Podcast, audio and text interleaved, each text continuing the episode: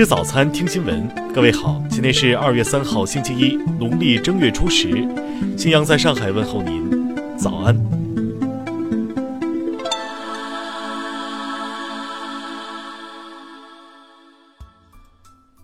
首先来关注头条消息。钟南山昨天再次接受新华社记者专访时表示，要对新型冠状病毒感染肺炎疫情有科学的认识，进行科学有效的防控，避免不必要的恐慌。钟南山称，目前研究基本支持病毒来源于蝙蝠，但是否存在中间宿主，目前还需要研究。迄今，新型冠状病毒还没有针对性的特效药，一些个案报道的治疗药物仍需更多的临床实践证明效果。相关疫苗的研发也在开展中，但距离临床应用尚需时间。钟南山还表示，目前全国疫情仍处于上升期，但应该不会产生全国性爆发，而可能只为局部爆发。面对此次肺炎疫情，最原始、最有效的方法仍是早发现、早隔离。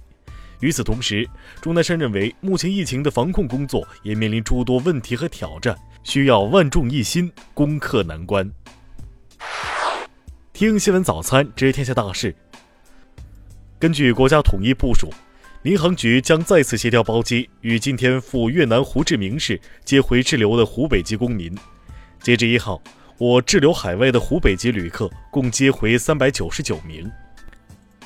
据工信部昨天披露，目前我国口罩实际产能已恢复了百分之六十。截至一号晚二十四点，国内企业已向湖北发送 N95 口罩十三点四万个。武汉市卫生健康委员会昨天表示，火神山医院不设门诊，请市民朋友不要自行前往火神山医院看病。国务院昨天要求各地设立二十四小时应对疫情心理援助热线，每条热线至少开通两个坐席，地方政府应当对热线主办机构给予适当经费补助。南京大屠杀幸存者蒋淑萍昨天去世，终年九十七岁。截至目前，南京侵华日军受害者援助协会登记在册在世的幸存者仅剩七十六位。公安部食药侦局消息，截至一号，各地公安机关食药侦部门已累计侦破口罩等医疗物资制假售假刑事案件二十六起，抓获犯罪嫌疑人七十五名，查扣涉案口罩一百四十二余万只。数据显示，一号零点到二十四点。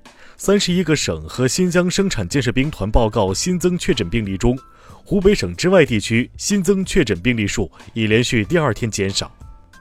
截至一号十二点，湖北省慈善总会共接收疫情防控捐赠物资合计六百九十六点七六万件，实际到货三百七十六点零三万件，全部为定向捐赠物资。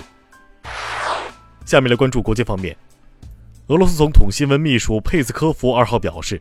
美国为解决巴以问题而提出的中东和平计划不完全符合联合国安理会决议。联合国驻利比亚代表团一号发布消息称，利比亚东部武装国民军将参加于瑞士日内瓦举行的“五加五”联合军事委员会谈判。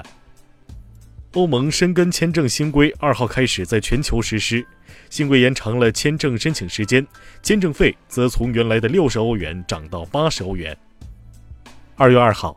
美国联合航空宣布，将从二月六号起到三月二十八号期间临时停止美国往返北京、成都和上海的航班。一号，伊拉克总统萨利赫任命前通信部长穆罕默德·阿拉维为新一届政府总理。阿拉维随后发表声明，承诺将重振伊拉克经济，打击腐败。继美国日前宣布将新型冠状病毒感染的肺炎疫情列为美国突发公共卫生事件，并发布对华限制措施后，美国国内一些专家和媒体批评此举反应过度。当地时间一月三十一号，加拿大卫生部长帕蒂哈伊杜表示，加拿大不会效仿美国宣布新型冠状病毒为国家公共卫生紧急事件。坦桑尼亚乞力马扎罗省一座体育场一号晚发生踩踏事件，造成至少二十人死亡，十六人受伤。下面来关注社会民生。长沙市开出至目前为止疫情期间哄抬物价的最大罚单。湖南海王星辰健康药房连锁有限公司的人民中路分店涉嫌哄抬口罩价格的违法行为，被罚款五十万元。杭州一女子沈某编造丈夫与患有新型冠状病毒感染的肺炎的人一起打麻将的虚假消息，发给单位同事，以骗取更多的假期。目前其已被警方行政拘留。近日，温州警方在工作中发现当地五马街道东丽旅馆不按规定登记住宿的武汉籍旅客信息，目前该旅馆被停业整顿，其负责人被处以罚款处罚。贵阳一女子日前在某购物中心不肯戴口罩，与相关劝说人员发生口角和肢体冲突，期间女子脚踢对方，随后被民警带走。目前案件正在调查处理中。西宁一男子苟某在被确诊为新型冠状病毒感染的肺炎病例后，故意隐瞒病情并接触人群。目前公安机关已对其立案侦查，并对其采取相关措施隔离收治。下面来关注文化体育。澳网男单决赛昨晚举行，德约科维奇以三比二击败蒂姆，职业生涯第八次获得澳网男单冠军，成为名副其实的澳网之王。国际乒联德国公开赛女单半决赛昨天举行，丁宁四比二逆转王曼玉，将与陈梦争夺女单冠军。继《囧妈》之后，又一部院线影片《肥龙过江》改为线上上映，该片原定于二月十四号全国上映，已于一号在爱奇艺超前点映。一月二十四号，美国华人博物馆仓库遭遇火灾，殃及八万多件藏品。据最新消息，几天来约有七百箱资料被抢救，其中八成有望修复。以上就是今天新闻早餐的全部内容。如果您觉得节目不错，请点击再看按钮。咱们明天不见不散。